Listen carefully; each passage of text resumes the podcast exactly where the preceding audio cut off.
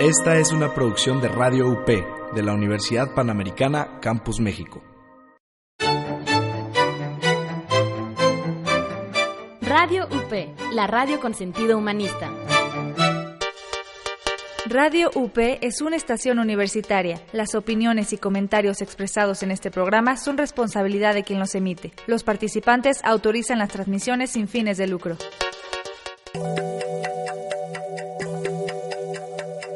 Imagen líquida. El espacio de diálogo que lleva la fotografía a tus oídos. Conducen Oscar Colorado y Ulises Castellanos.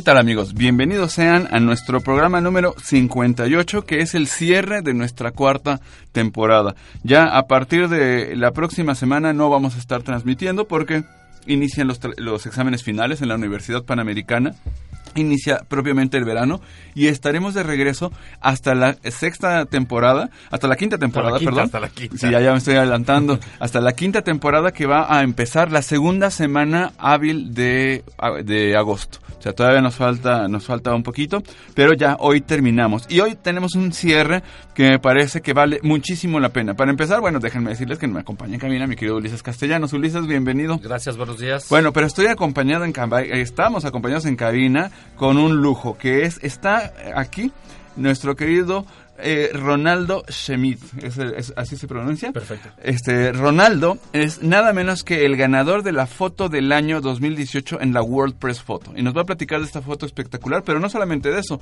Vamos a tener la oportunidad de conversar con él sobre lo que implica hacer fotografía, en, eh, por, no solamente en las zonas donde en Latinoamérica está habiendo problemas, como lo que hizo en Venezuela, sino también en México y los retos que tiene hoy un fotoperiodista en nuestro país. Bueno, pues Ulises, además de en las noticias, vamos a tener que Elena Navarro es nombrada nueva directora del Centro de la Imagen, ¿no? ¿Qué más tenemos? novedades. ¿Qué más, vamos a tener? Eh, también vamos a tener el libro de la semana From Here On eh, un texto fundamental de cara a la posfotografía. Bien, pues como les decía, tenemos en este fin de temporada al invitado ganador de la WordPress Foto, de la foto del año, Ronaldo Schmidt. Ronaldo, muchísimas gracias por estar el día de hoy con nosotros. Vamos a tener el segmento de, entrevista, pero ya, tú puedes desde ahorita mismo platicar lo que tú quieras. muchas gracias por estar con nosotros. Muchas gracias a ustedes por la invitación.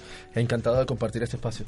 Estupendo. Bueno, pues todo esto y más lo vamos a tener en nuestro programa número 58, cierre de temporada de imagen líquida. Ya saben que es el espacio de diálogo que lleva la fotografía a tus oídos. Y les quiero recordar que Imagen Líquida es una producción de Radio UP Ciudad de México, pero que también transmitimos vía SoundCloud para Radio UP Guadalajara. Radio UP, que es nuestra hermana, nuestra universidad hermana, nuestro campus por aquellas zonas, eh, está haciendo la retransmisión de, de algunos de los programas de Radio UP, pero en particular de Imagen Líquida. Entonces les damos un saludo muy especial a quienes nos escuchan desde esa plataforma. Y Ulises, pues es el momento de que nos recuerdes nuestras redes sociales y nuestra página web. Así es, acuérdense que pueden seguir el programa vía streaming y también van a poder ver las fotografías que van a estar posteadas acá en www.imagenliquida.net y en redes sociales estamos en Twitter e Instagram como arroba imagen líquida y en Facebook como arroba imagen líquida radio. Bueno, les recuerdo que siempre pueden encontrarme en mi blog, que es oscarenfotos.com. Mis redes sociales, ya lo saben, todas son Twitter, Facebook, etcétera, son arroba.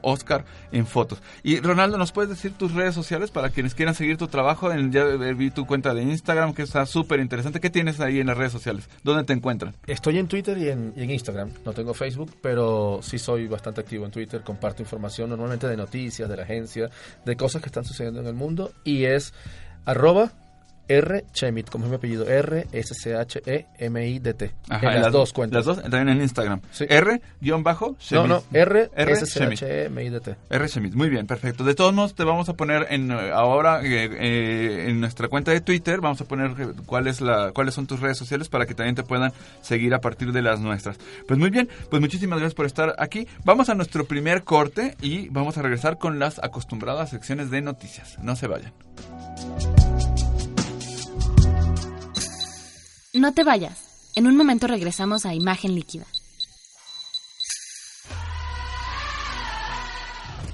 Ladies and gents, this is the moment you've waited for. Escucha Wrap It Up, el lado indie del cine. Todos los martes de 11 a 12 de la mañana, solo aquí en Radio UP. Transmite tu vida.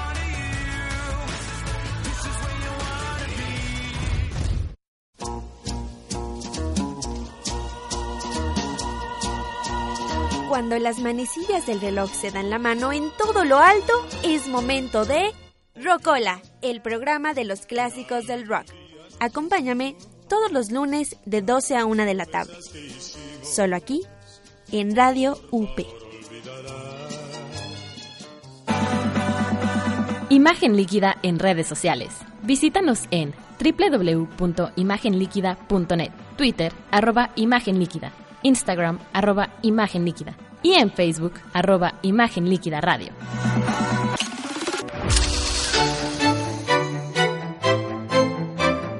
Radio UP. Transmite tu vida. Continuamos en imagen líquida. Noticias y actualidad fotográfica.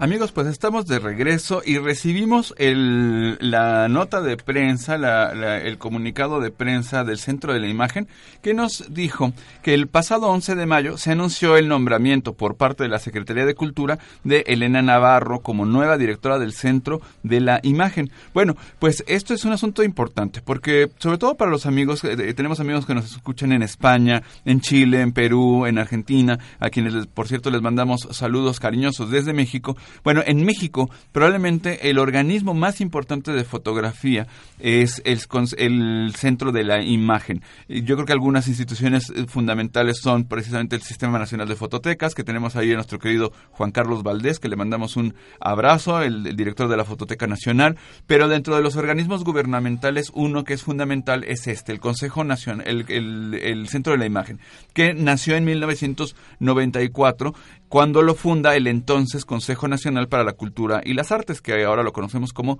eh, se conoció como Conaculta, pero ahora es la Secretaría de Cultura. Bueno, pues este organismo, el Centro de la Imagen, pretendía hacer pues esta respuesta a un, las necesidades de difusión, de investigación y de promoción de la fotografía en México, pensando que realmente durante muchos años habíamos vivido en la fotografía mexicana como una especie de pues no sé, no sé si llamarle escisión, pero al menos sí una, una, una, un estar fuera de sincronía con lo que ocurría con la foto contemporánea, sobre todo con las eh, manifestaciones de fotografía artística contemporánea. Entonces, así nace el Centro de la Imagen. La primera directora del centro fue Patricia Mendoza, quien hizo, tuvo una trayectoria brillante al, al, al frente del Centro de la Imagen.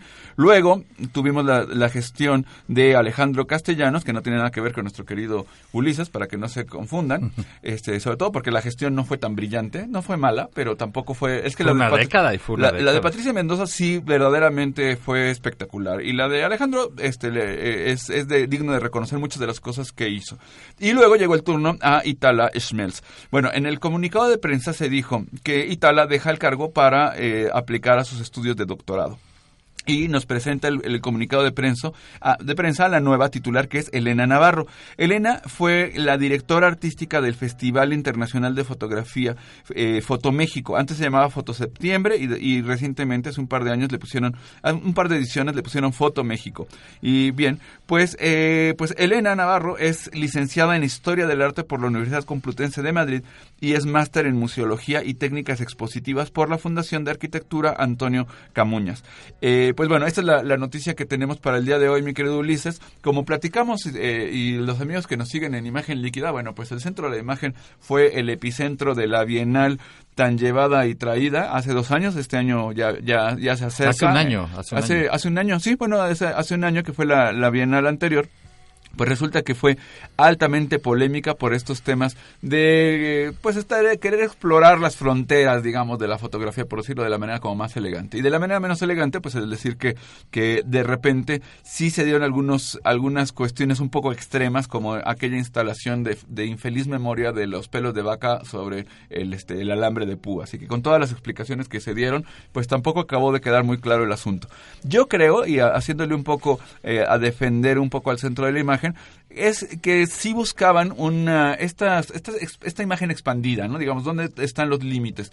Pero también es cierto que eh, pues eh, se tiene que respetar la, la tradición y, la historia y todas las funciones y sentidos que tiene una disciplina como es la disciplina de la fotografía en México con su historia. Y yo creo que el reto al que se, eh, al que se enfrenta Elena Navarro y que va a tener que revisar pues va a ser el encontrar un equilibrio entre las dos manifestaciones, ¿no, Ulises? Esta fotografía contemporánea, rompedora y toda la historia, pero también sin dejar de atender a la fotografía mexicana tradicional, inscrita en el en fotoperiodismo o documentalismo, porque a veces como que pareciera que no, yo nada más me dedico a la foto contemporánea y el otro no existe, ¿no? Mira, yo, yo creo que por supuesto le damos la bienvenida a Elena Navarro, vamos a darle el beneficio de, de la duda, está arrancando una gestión que en realidad es para cerrar la administración federal eh, de aquí a finales del 2018.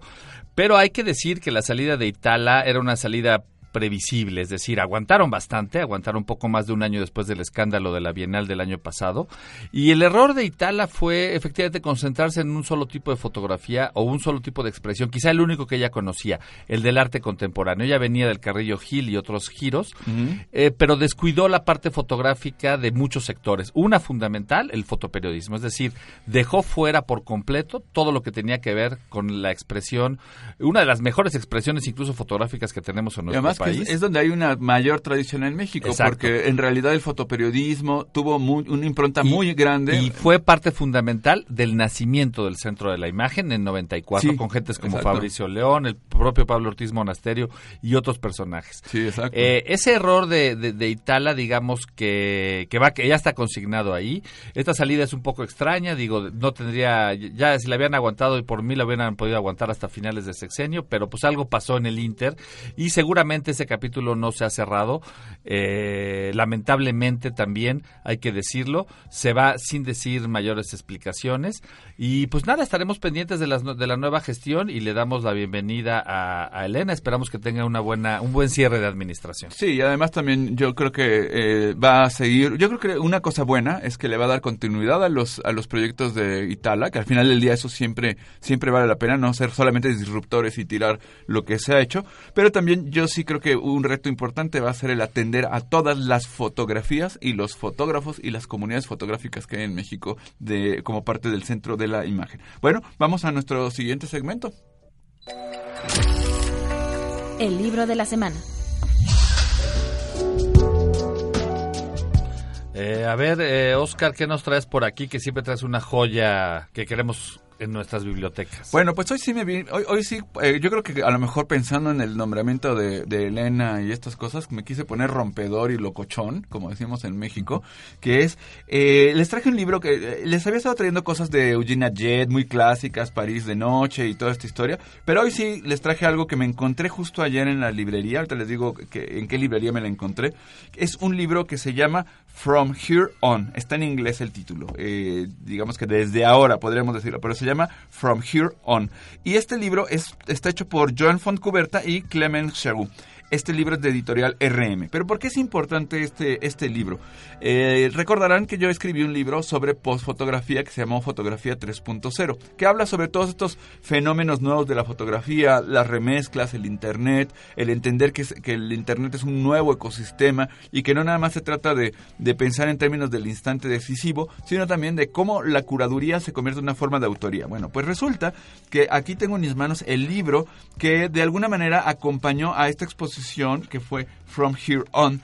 Y este libro es un repaso de cada una de las piezas y de cada uno de los trabajos que se fueron, eh, que se fueron mostrando en esta exposición. Esta, exposición tuvo eh, como epicentro a cinco figuras súper importantes, que fueron Eric Kessels, Joaquín Smith, Clemens Cherou, eh, Martin Parr y Joan Fontcuberta, que en la primera página abren eh, con una fotografía de estos cinco grandes personajes que son de los que le han dado vuelta a cómo está funcionando la fotografía después de la de en este momento post fotográfico. Probablemente el que más ha hablado de post fotografía es Joan Fontcuberta.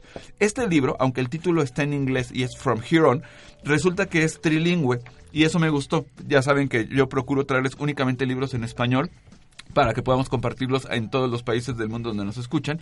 Pero tienen el, el texto en francés, el texto en español y el texto en inglés. Ah, de modo perfecto. que eso es bueno. Es trilingüe, es una edición trilingüe y realmente es un repaso de cada uno de los fotógrafos que están, eh, o no fotógrafos necesariamente, curadores y de los artistas que están generando cosas interesantes a partir de lo que se encuentran en Internet. Eh, por ejemplo, aquí viene un trabajo de Penélope Umbrico, que ella eh, le hace, busca en, in- en- en Internet fotografías de eBay de, de gente que todas todas venden este, televisiones y todas cometen el mismo, hacen el mismo encuadre, el mismo flash, hacen lo mismo, ¿no? Y es un trabajo de curaduría, de, de buscar estas fotos, ¿no?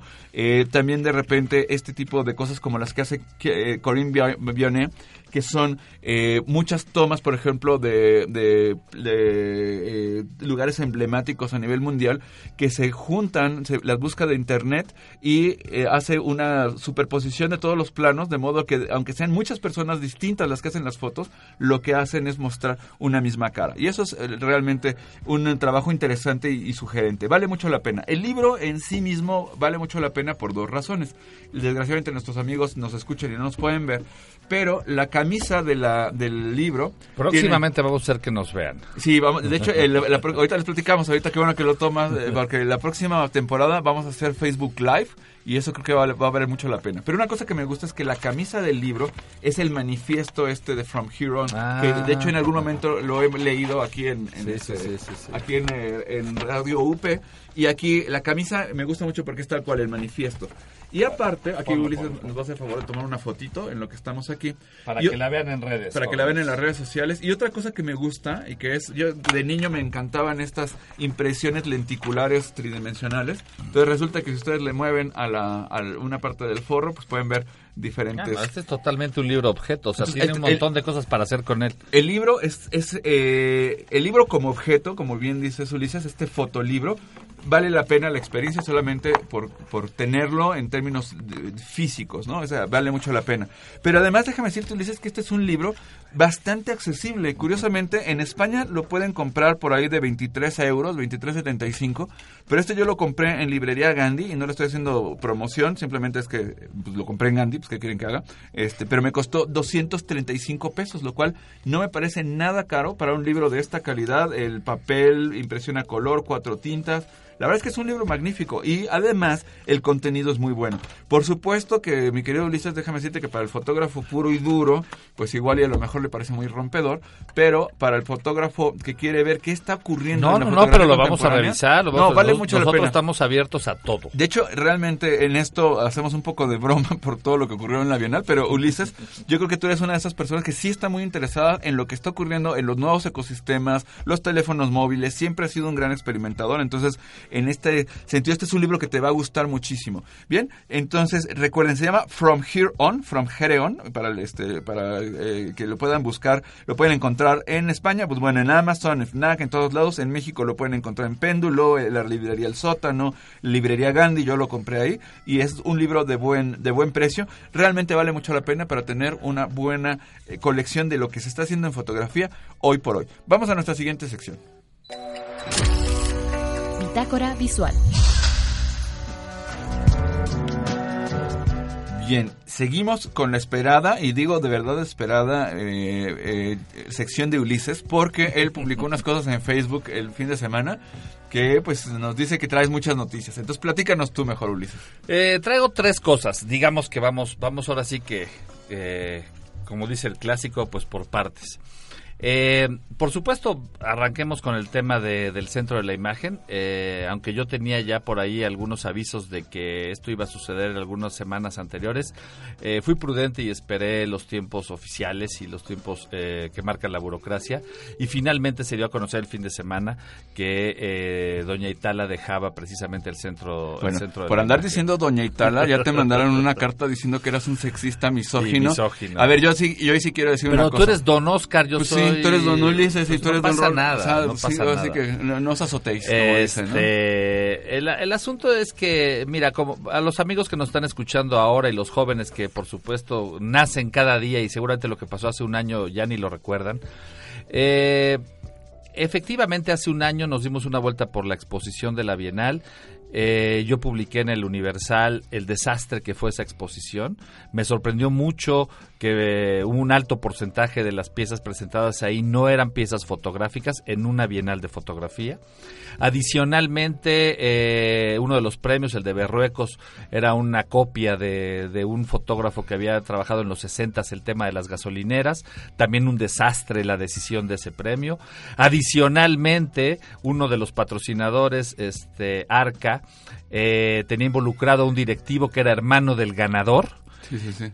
El, el, el, saldo de esa, de esa bienal terminó con una cosa que le llamaron ellos la ruptura y de hecho nos invitaron a unas mesas de diálogo, cada curador y cada fotógrafo explicó su trabajo. Sí. Había buenos trabajos, el de Yael Martínez que la gente reconoció en Sí, el premio sí. del público, pero que fue, ojo, fotografía documental y periodística. Yo el quiero- premio del público fue precisamente lo que estamos diciendo. periodística. Ahí es donde yo digo que Itala se, se equivocó en promover la otra, la- la- las otras expresiones. Yo en las quiero hacer una acotación porque sí es importante. Efectivamente, Diego Berruecos había hecho un trabajo que es, pues, llamemos una derivación, un trabajo de apropiación del trabajo que había hecho este Ed Rucha, que lo cual a mí no me preocupa ni me, ni me inquieta porque dentro del arte contemporáneo es, es algo que, que está ocurriendo y funciona bien y toda la historia. Pero sí me parece que el sen- sentido que ven tenido de que hubiera habido una relación tan cercana entre quien ganó el premio de adquisición y la fundación que otorgaba el premio, y estamos hablando de dinero, que ahí no era, y no era poco dinero, eh, creo que ahí sí había un conflicto de intereses y el hecho de que dijeran que no estaba, que no, no estaba prohibido ni nada, sí empañó, me parece muy claramente, hay que decirlo, eh, pues lo, el- lo que ocurrió durante Bueno, esta y bienal, ¿no? déjame darte unos datos a nuestros amigos. En primer lugar, esa, esa organización, eh, ARCA, cerró. Después de que nosotros hicimos eh, las respectivas denuncias en enero del año pasado, inmediatamente Televisa anunció el cierre de esa, de esa pequeña organización. Ese es el primer saldo. Eh, en segundo, eh, efectivamente, lo que nos da la razón al, al tiempo y a la distancia es que en la siguiente convocatoria, la que está ahorita rumbo a la próxima bienal, Ahora sí incluye en sus cláusulas la prohibición expresa de que ningún patrocinador o familiar de los patrocinadores o trabajadores del centro de la imagen y otros personajes vinculados a la organización pueden estar relacionados con alguno de los participantes. Es decir, hoy no podría participar Diego Berruecos si su hermano siguiera en el tema de los patrocinios. Entonces, esos datos, que no son menores, sí transformaron la siguiente bienal. Adicionalmente, el Centro de la Imagen creó un mini consejo en donde están por ahí Mauricio Alejo, está por ahí Víctor Guijosa y otros, enteramente fotográfico, para que no se fuera a colar una pieza que no contuviera o que no tuviera en su contenido un material fotográfico. Es decir, los saldos de ese desastre son cierra la, uno de los patrocinadores, desaparece esa, esa, esa pequeña organización, la, se reestructura el, la nueva convocatoria y esta semana Itala deja el centro de la imagen. O sea, si sumas A más B más C, teníamos razón cuando lo planteamos hace, hace un año y yo no tengo nada más que agregar porque los hechos y ahí están y finalmente por eso decimos suerte a lo que resta del centro de la imagen. Ojalá se haya aprendido la lección y sigamos todos construyendo fotografía en este país. Sí, exactamente. Y como yo decía en, la parte de noticias,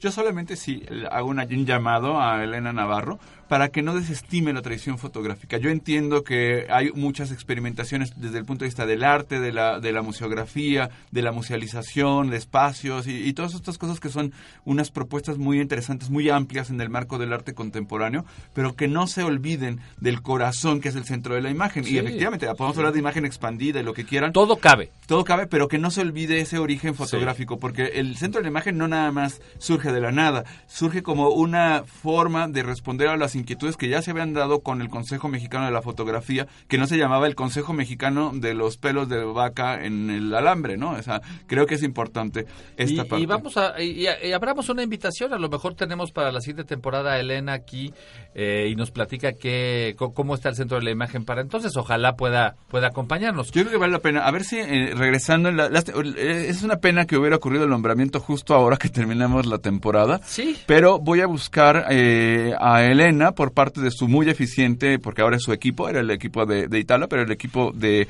de prensa. Eh, voy a buscarles para pedirle una entrevista y invitarla al programa para que nos platique de viva voz qué, qué, qué planes tiene, hacia dónde va, qué va a hacer. Vale la pena, ¿no? Ojalá bienvenida será siempre aquí. Y voy a, a terminar con esto. Liguemos esto rápidamente con lo que viene, con un eh, festival eh, importantísimo en, en Madrid. Eh, estaremos en Madrid en cosa de unas semanas para la inauguración de los 20 años de Foto España. Eh, pronto veremos a, a la querida Claude Boussac, eh, de la gente de la fábrica y eh, a muchos de las cosas ya les se los platiqué aquí, lo van a poder seguir por supuesto en mi página en ulisescastellanos.com.mx y próximamente cuando la, la columna eh, vuelva a circular en, en medios les avisaré en dónde va a estar para que hagamos el seguimiento de Foto España. Muchas noticias que va a haber por allá. Y termino en el último minutito que, que nos queda con otro anuncio también, como, como en botica. Eh, justamente la semana pasada eh, tomé la dirección académica de lo que es la nueva fundación de Elena Poniatowska y estamos preparando actividades en las que por supuesto todos estarán invitados. Básicamente vamos a abrir actividades que tienen que ver con fotografía. La casa, la nueva casa de la fundación está muy cerquita de la Condesa, ahí en la Escandón, en la calle José Martí. La dirige Felipe Aro, que es eh, hijo de Lenita. Y vamos a hacer varias cosas. Eh, vamos a meter talleres de fotografía, talleres de storytelling, pero también vamos a tener talleres de literatura, talleres relacionados con eh, cine. Vamos a meter cine, literatura, fotografía y periodismo, periodismo digital. Y adicionalmente vamos a tener unas mesas muy interesantes para septiembre y principios de octubre para reflexionar sobre los 50 años del movimiento del 68, que fue una de las piedras de toque, por supuesto, de Elenita eh, hace 50 años. Así que vamos a estar en varios lados y seguimos aquí en Imagen Líquida. Ah, pues esa es una gran noticia. Yo solamente quiero terminar porque ya nuestro productor está este, colgado de la lámpara, pero diciendo esto, Ulises, te felicito por este nombramiento en la Fundación Elena Poniatowska. Elena Poniatowska es una de estas figuras de la literatura contemporánea mexicana torales que, que son eh, verdaderamente importantes. El hecho de que tenga esta fundación es un paso que a mí me parece fundamental y el que tú seas el director académico ahora de esta institución, pues me parece que va a ser solamente una continuación y no lo digo por estarte dando la coba, eh, tu propia trayectoria así lo dice, un éxito en una en un área donde hace mucha falta, donde además vas a incluir un conjunto de narrativas y de cosas que van a enriquecer sin duda la manera de entender cómo se comunica en México y pues de nada, enhorabuena Ulises por este por este nombramiento, ya nos platicarás qué van gracias. qué, qué travesuras van armando. Cuando volvamos al aire tendremos ya muchas noticias seguramente ya en curso. Estupendo. Bueno, vamos a nuestro tercer corte y regresamos. A nuestro segundo corte, regresamos. No se vayan. No te vayas. En un momento regresamos a Imagen Líquida. Escucha Life Hacks con Francisco García Pimentel. Ideas que harán tu día más interesante y tu vida mejor. Todos los martes de 1 a 2 de la tarde, aquí en Radio UP. Transmite tu vida.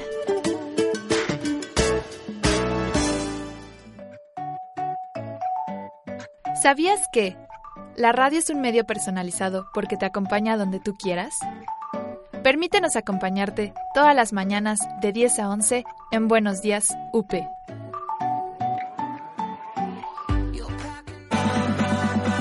Imagen Líquida en redes sociales. Visítanos en www.imagenliquida.net, Twitter, arroba Imagen Líquida, Instagram, arroba Imagen Líquida y en Facebook, arroba Imagen Líquida Radio.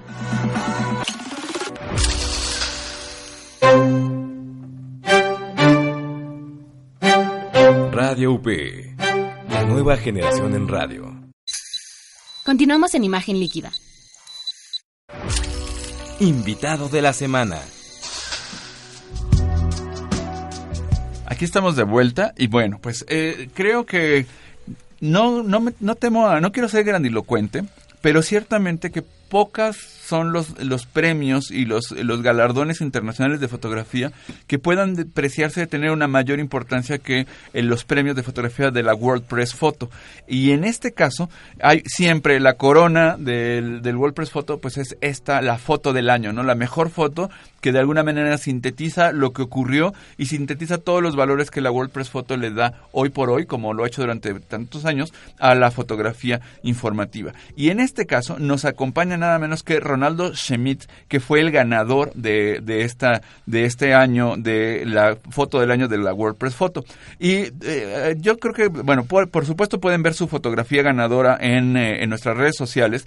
Eh, para quienes seguramente habrán, le habrán dado un vistazo a estas fotos, recordarán que es la foto de una persona que se llama José Víctor Salazar, un joven de 28 años que ardía vivo en una carrera desesperada tras un enfrentamiento en la poli- con que se dio con la policía en los disturbios de Venezuela en mayo de 2017. Es una foto impresionante. Ahorita eh, nos va a platicar un poco más, desde luego, Ronaldo.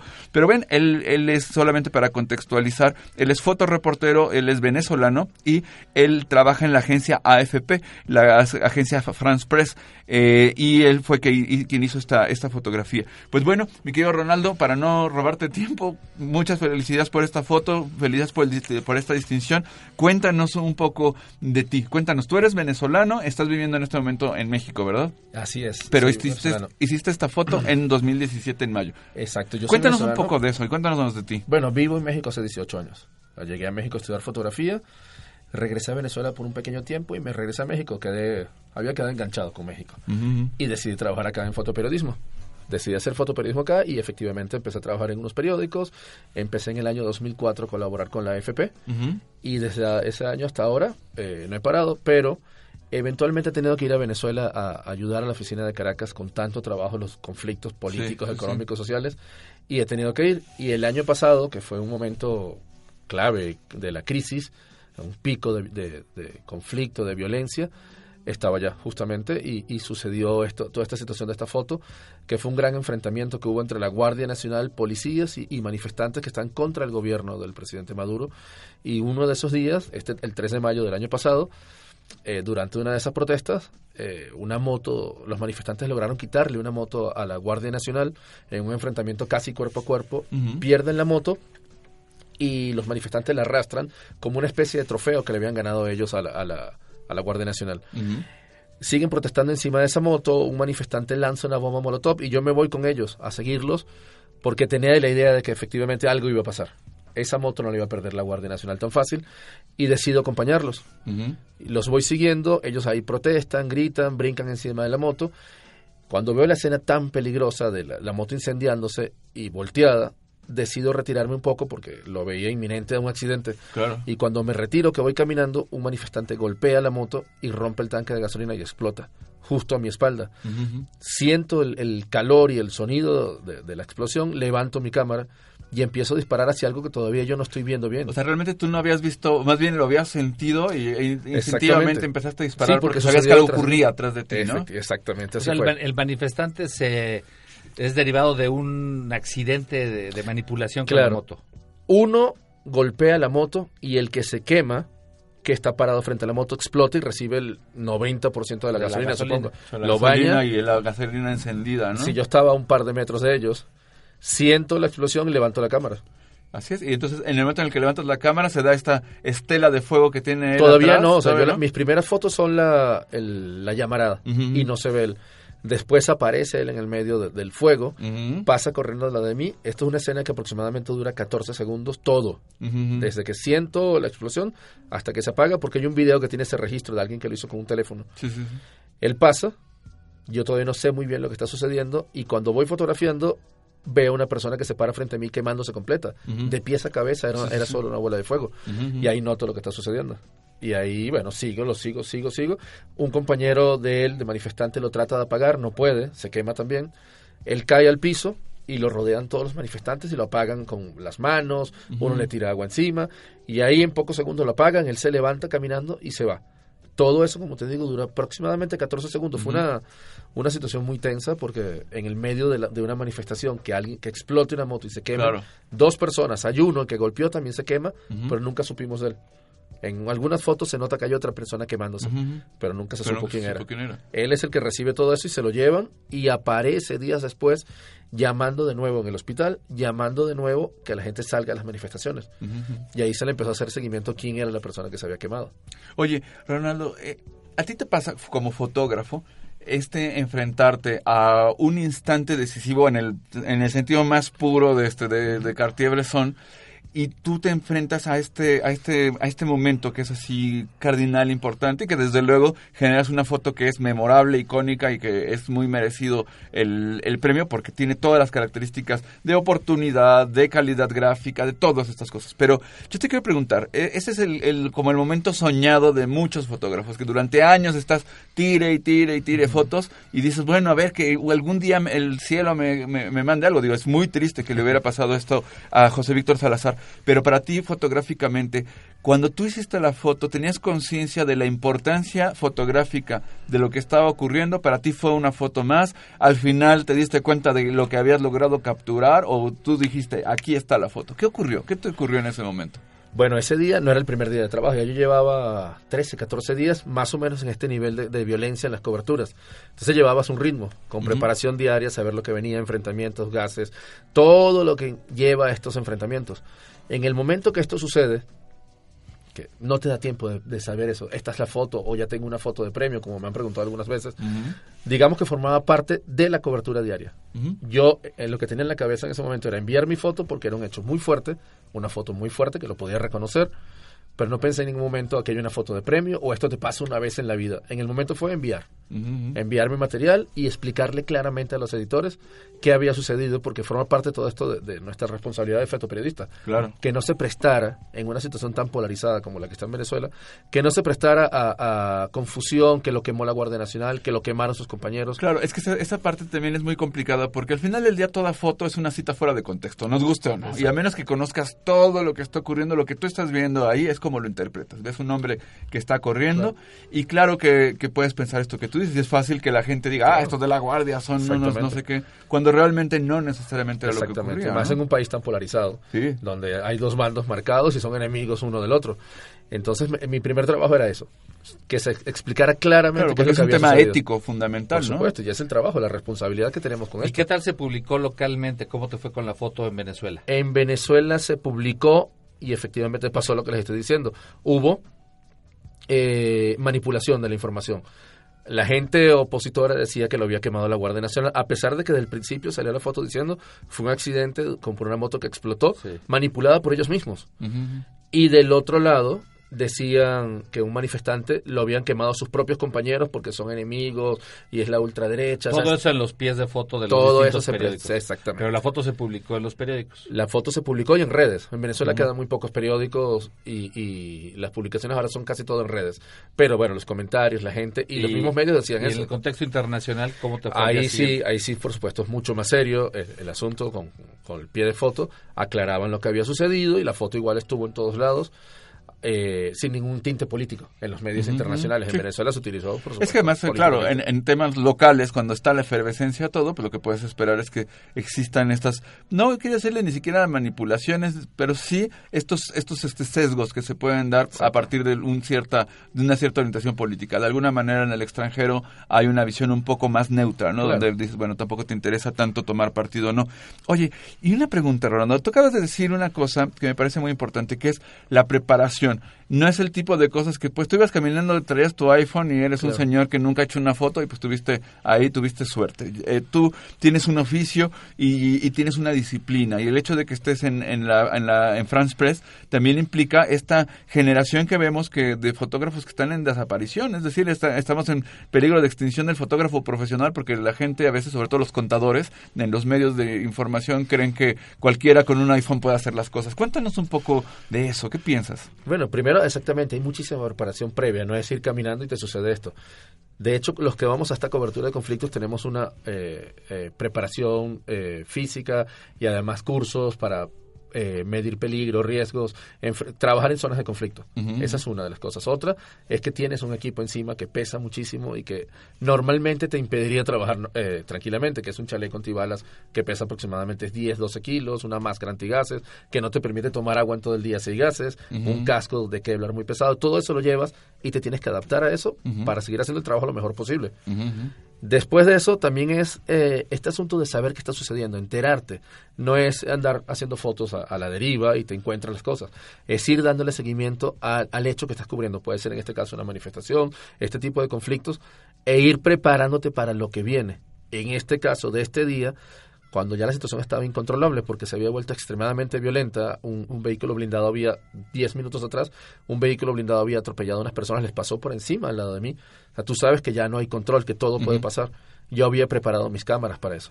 Había puesto ciertas condiciones en la cámara de velocidad, asa, diafragma, porque cualquier cosa que pasara, yo aunque no estuviese viendo, así sea con la cámara en la mano, tenía que tratar de resolver la situación, porque había piedras, gases, golpes por todos lados y yo tenía que, que estar pendiente de lo que sucedía y la cámara como una extensión de mi mano trabajando. Así es que sigas, sigas operando. Hay algo que a mí me, me preocupa y me preocupa y además tiene que ver con los diferentes entornos de peligro. El primer entorno de peligro, bueno, pues está bien, te vas a una zona de conflicto, que puede ser esto, o te puede ser una guerra, todos estos lugares donde es muy palpable que el peligro está ahí y tienes cuidado, traes tu chaleco antibalas, toda la historia. Pero a mí me preocupa más, por ejemplo, cuestiones como las que se dan en nuestro país, en México, ¿no? Donde tenemos una gran violencia, donde hay una gran violencia contra los periodistas, donde hay grupos que están queriendo acallar las voces de, fotógrafos, de periodistas, el número de periodistas que han, que han sido asesinados durante el gobierno del, del actual presidente es- es- son, son escandalosas por muchos motivos.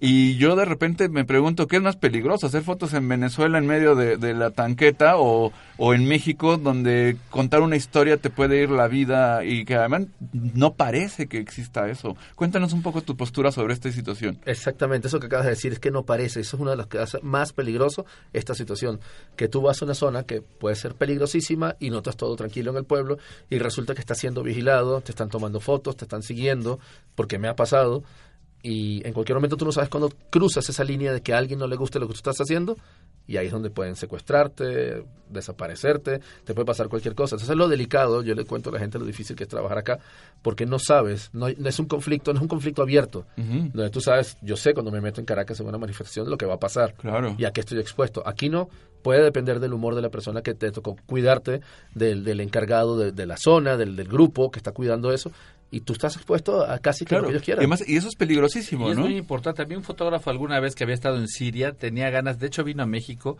y quería meterse a cubrir el narcotráfico, así como tema. Yo decía, es que ¿dónde quieres empezar? No hay una frontera, no hay un otro lugar al cual llegar. Eh, ¿Qué le recomendarías tú a los fotógrafos del extranjero que dicen, no, eh, no se está cubriendo bien el narcotráfico en México porque en realidad pues no hay nada de cobertura, eh, salvo los saldos, ¿no? Salvo Claro. un colgado, salvo un ejecutado. ¿Qué le dirías a los fotógrafos profesionales, eh? Claro. Que dicen, voy a México y quiero cubrir el narcotráfico. ¿Por dónde les dirías tú que empiecen? Primero tienen que entender muy bien qué está sucediendo. Este no es el narcotráfico de hace 20 años. Aquí los grandes grupos, los grandes líderes desaparecieron y estos son apenas pequeños grupos como rebeldes peleando por pequeñas ciu- ciudades o pueblos y eso lo hace aún más peligroso porque tú no sabes a quién te estás enfrentando. Cruzas una línea, cambias de, de este lado de la carretera al otro y ya pertenece a otro grupo que puede ser mucho más violento. Segundo, que, que no hay que menospreciar lo que está pasando acá. Si no se está haciendo algo, si tú no ves una gran cobertura del narcotraf- narcotráfico, no es porque los fotógrafos acá no quieran, es que es realmente peligroso. Y no es que no puedan, sino y que, además es difícil. ¿Qué difícil. ver? ¿Qué fotografiar? ¿Qué vas a fotografiar? Tú sabes lo que está pasando. Tú vas a Reynosa y sabes que hay balaceras. Pero ¿cuándo va a estar la balacera? ¿Vas a pasar tres meses ahí?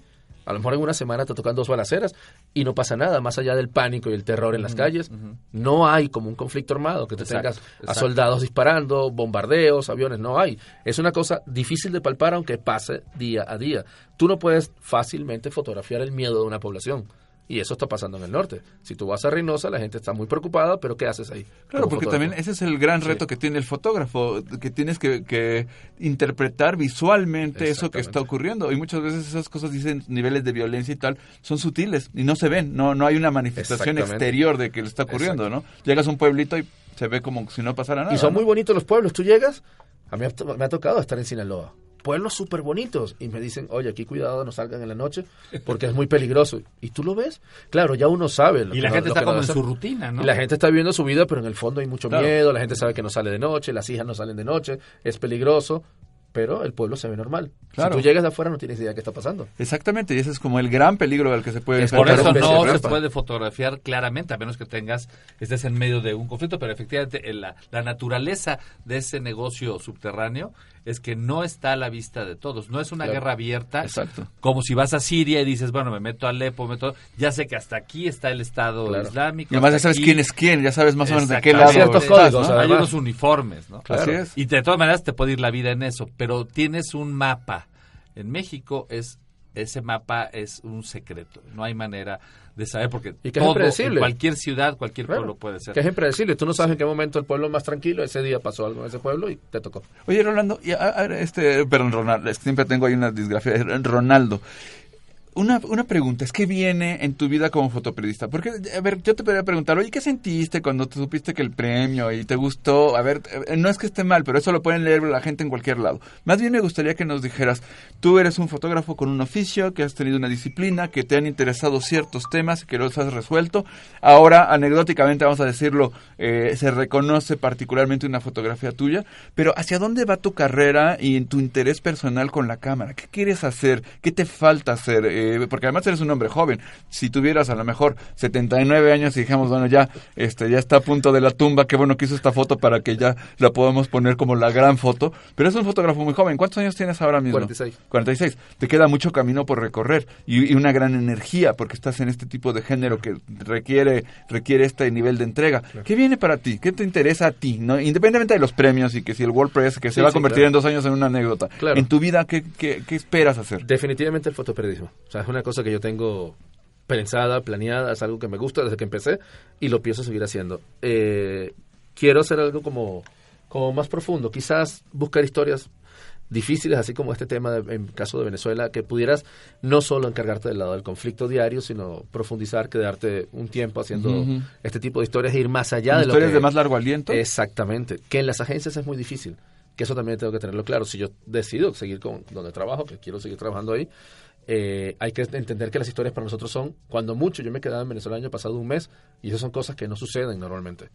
Tú vas a una historia aquí, son cuatro o cinco días y te, y te fue bien. Que exacto, eso es, eso es algo que tú también conoces muy bien, Ulises. La agenda diaria pues es muy reactiva Se- porque se si co- ocurre algo cubres y Pero no cubre. tanto los medios como las agencias están conscientes de que las historias también se pueden hacer, producir y vender. Eh, creo que las agencias deben abrir un pequeño espacio para que sus fotógrafos salgan si tienen una historia, obviamente como él lo plantea. También eso requiere una planeación, un digamos un, un cronograma y decir Claro. voy a estar dos semanas en esto Claro. y te voy a traer algo así porque tengo X o Y contacto, ¿no? Exactamente. Así es. Y, y de, los temas en términos, ok, este, te, te- te ves en el fotoperiodismo desde luego. ¿Qué temas son los que a, mí ti te tema- interesan? ¿Qué te el- interesa a ti? El tema migratorio a mí me, me parece interesantísimo y no solo el tema migratorio que sufrimos acá mexicano, Sí, sí, sí. de, de la gente, de los centroamericanos cruzando a Estados Unidos. En general, el tema migratorio en el mundo para mí es súper interesante. Yo, yo, yo me siento migrante y creo que, que eso me hace además identificarme con eso. Claro, además esa es como una impronta de nuestro tiempo, ¿no? Está, eh, eh, por ejemplo, cuando tú ves lo que ocurre en términos de migración en Europa, ¿no? Por ejemplo, España, este todo el tema de la migración que ellos sufren o viven, eh, pues es algo que hace 20 o 30 años simplemente no tenía las características que tiene hoy. El movimiento del, del, del ser humano en el planeta y en natural, regiones además. es todo un tema, ¿no? ¿Tú por qué dejaste Venezuela? Vine a estudiar acá, ¿En dónde estudiaste fotografía? Dijiste, mencionaste que En Puebla. estudiaste foto. En Puebla. en Puebla. ¿En Así alguna es. escuela en particular? Sí, o- en el Centro Integral de Fotografía.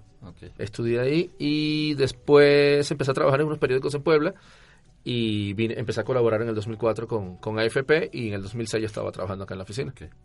Oye, y cuéntame, cuéntame algo. En términos de, de lo que de lo que haces hoy por hoy, tú estás trabajando como un fotógrafo de agencia. Cuéntame un poquito y platícale a nuestros amigos que nos están escuchando, ¿qué es, cómo es la vida de un fotógrafo de agencia? Eh, para empezar, ¿cuál, cuál, cuál es tu rutina diaria? ¿Qué es lo que lo que suele ocurrirte? Pues a nivel profesional tienes que estar súper conectado. Sea, no, no, se acabó ese, ese fotógrafo que espera que le digan qué tiene que hacer. Tú tienes que estar un paso adelante de la agenda de- normal de los compañeros. Y bueno, inevitablemente eso viene a través de las redes sociales. Te pones a ver los noticieros, de televisión, ya eso está atrasado. Tú tienes que estar adelante, viendo redes sociales, qué está sucediendo, leyendo siempre, conectado, quieras o no, te guste o no, tienes que estar conectado a un teléfono celular que te permita comunicación con compañeros a través de WhatsApp, pendiente de Twitter. Todas esas cosas es lo más importante para, para llevar el ritmo de, de las noticias. Si te quedas atrás y te desconectas, te pasa por Sí, encima la que gente. ahora que tú dices que ya no tienes la clásica orden de trabajo, pues Para tú tienes que ser muy Normalmente un olfato, ¿no? hasta ¿No tú propones. una orden al día para Sí, la puede ser, tienes agendas Cosas básicas. preestablecidas. Sí, claro, hoy el grupo de Lima se reúne en Cancillería, está bien, pero tú estás aquí conectado y si sabes que se cae un avión en algún lado, un helicóptero, tú tienes que estar adelante y tú avisar a la oficina, ya no esperar que te digan a ti, tú tienes que estar el paso adelante y tú eres el que propone. Si lees una historia interesante en Yucatán, hoy está pasando esto en Yucatán, eh, vamos a hacerla, la propongo. Entonces uno está, tiene que estar proponiendo y cubriendo esas cosas.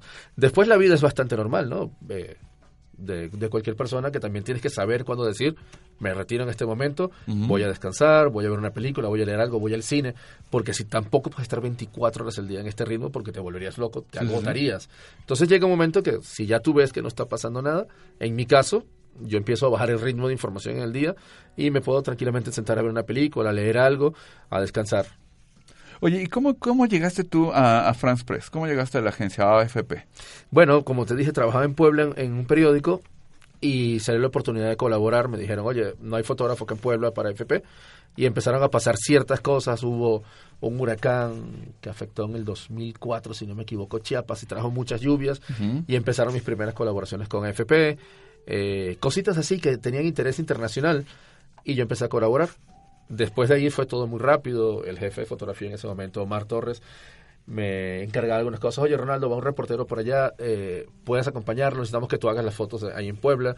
Y así fue creciendo. Y te fueron dando más Sí, asignaciones claro, y exactamente. Y su último día de estrés fue el 19 de septiembre. Hicieron la mejor cobertura del último terremoto. ¿Qué ocurrió en ese, en ese día? Ese fue un día impresionante de trabajo. Creo que teníamos muchos años esperando esto, definitivamente. Cuando trabajas en un medio de noticias, estás esperando que pasara esto en México. Teníamos una preparación. Sí, la pregunta un no es si va a pasar, sino cuándo, ¿no? Exactamente, ya teníamos protocolos, qué parte de la ciudad le correspondía a cada uno.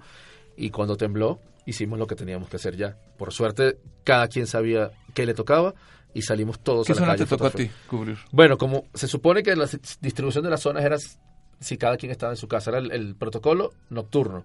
Pero si estábamos en la oficina, como sucedió, todos salimos a fotografiar. Lo que hicimos fue evitar eh, estar juntos, eh, repetir. A mí me tocó toda la zona Roma Condesa. Al principio fue lo, para mí lo más fuerte porque Pues me es que tocó fue la zona Álvaro. Obregón, claro, el edificio de de Ámsterdam, todo eso por ahí fue muy fuerte. Y ahí pasé días. Eh, Claro, ahí esa, esa parte, yo, yo, pues por supuesto, como todos los mexicanos que estábamos aquí, lo recuerdo perfecto, pero yo tuve un problema y es que yo, yo iba en el coche y me tocó en una zona del periférico donde no había nada, no se cayó nada, no se notaba nada. Entonces realmente fue muy fuerte, pero yo no lo sentí tanto porque sentí como que si se me hubiera ponchado un neumático, ¿no? Se hubiera tenido una avería de las, de las ruedas del coche. Y cuando me paré fue cuando dije, caray, algo está pasando, ¿no? Pero no había esta, esta visión. Pero a ti te toca irte al lugar donde sí había derrumbes, donde Estaba. sí había víctimas, donde sí estaba... La oficina de France Press estaba en las Cibeles, ahí en la... Sí, pues estás ahí Condesa. donde, se pusieron, incluso que se ya pusieron. abandonaron, por cierto. No, por razones que de conveniencia, ¿no? Estábamos justo ahí en las Cibeles y fue una de las zonas que s- creo que se movió más. Y justo ahí, rápidamente, en pocos minutos estábamos en Álvaro Obregón, en pocos minutos fuimos al edificio de la Condesa, varias cosas alrededor nuestra se cayeron y hubo muchos heridos y, nos permitió trabajar muy rápido. Oye, Ronaldo, también una cosa que yo te quería preguntar, y no quiero que se me vaya, porque si no nos ponemos en el, como decimos en México, en el wiri wiri, en la plática, y se me puede ir.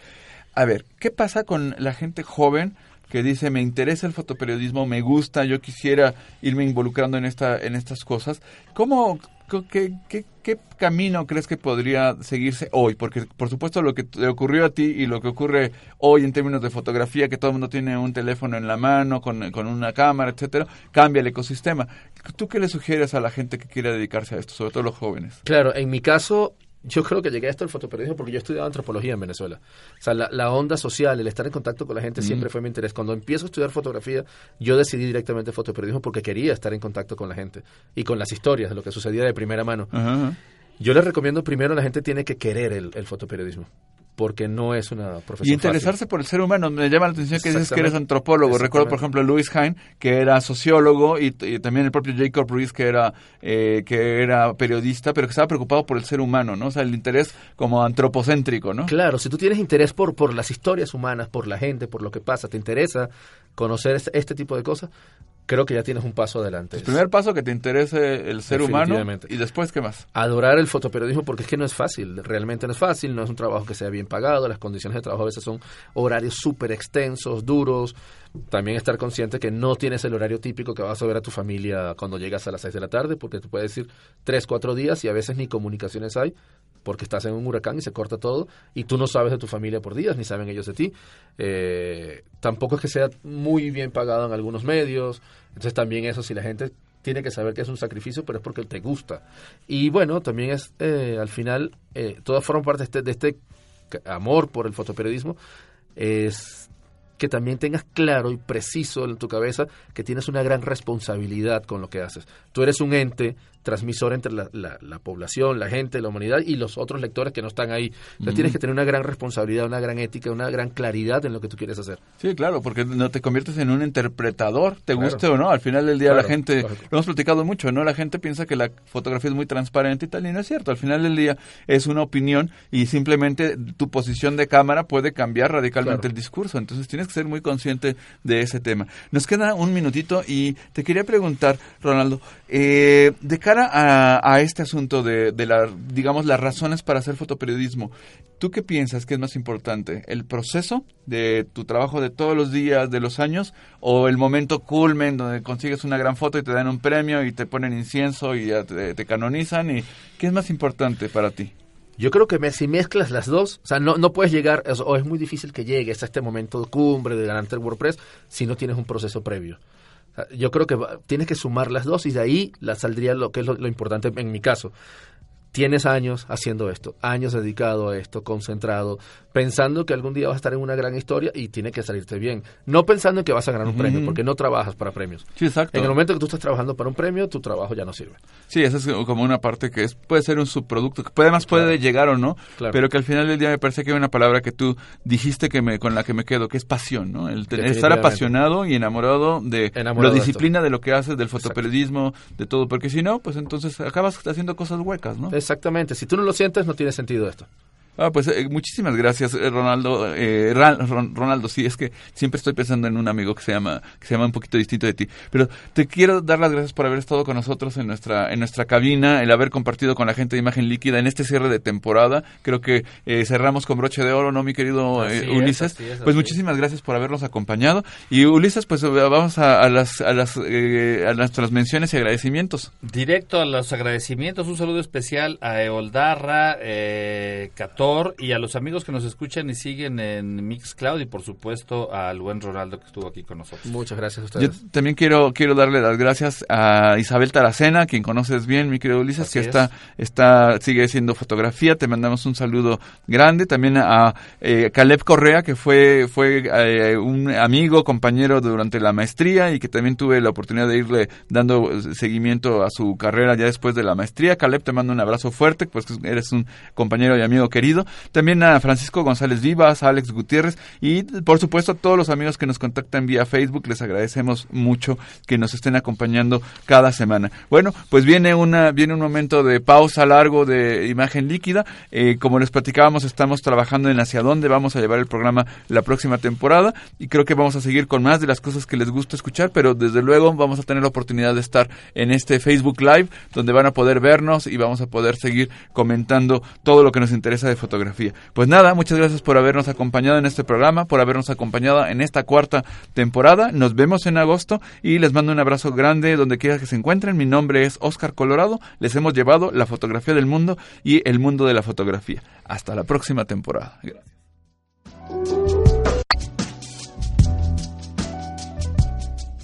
Así presentamos Imagen Líquida. Los esperamos la próxima semana, aquí, en Radio UP. Transmite tu vida.